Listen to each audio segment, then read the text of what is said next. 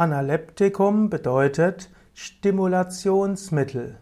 Analeptikum kommt vom griechischen Wort analeptikos, was bedeutet stimulierend oder auch wiederherstellend. Analeptikum ist eine Gruppe von Stoffen, die zentral stimulierend sind, das heißt, sie haben eine anregende Wirkung auf das zentrale Nervensystem, auch auf das Atemzentrum. Ein verbreitetes Analeptikum ist zum Beispiel Koffein. Koffein aktiviert und stimuliert.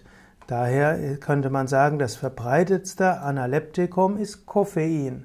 Koffein gibt es im Kaffee, im Tee oder auch in, in Schokolade, also im Kakao. Auch in Guarana und in Mate-Tee ist auch Koffein enthalten.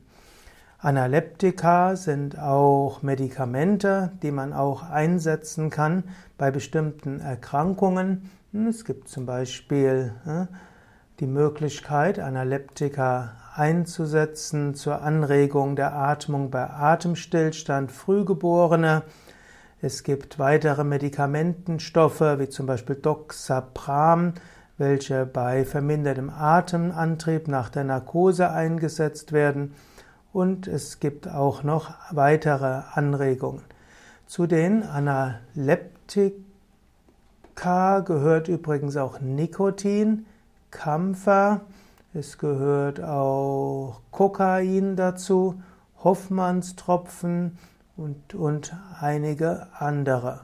Also alles, was auf das zentrale Nervensystem anregend wirkt, wird als Analeptikum bezeichnet und die Gruppe oder der Stoff, der vielleicht unter den Analeptika am wenigsten gefährlich ist, ist Koffein, wenn man ihn nicht übermäßig einsetzt.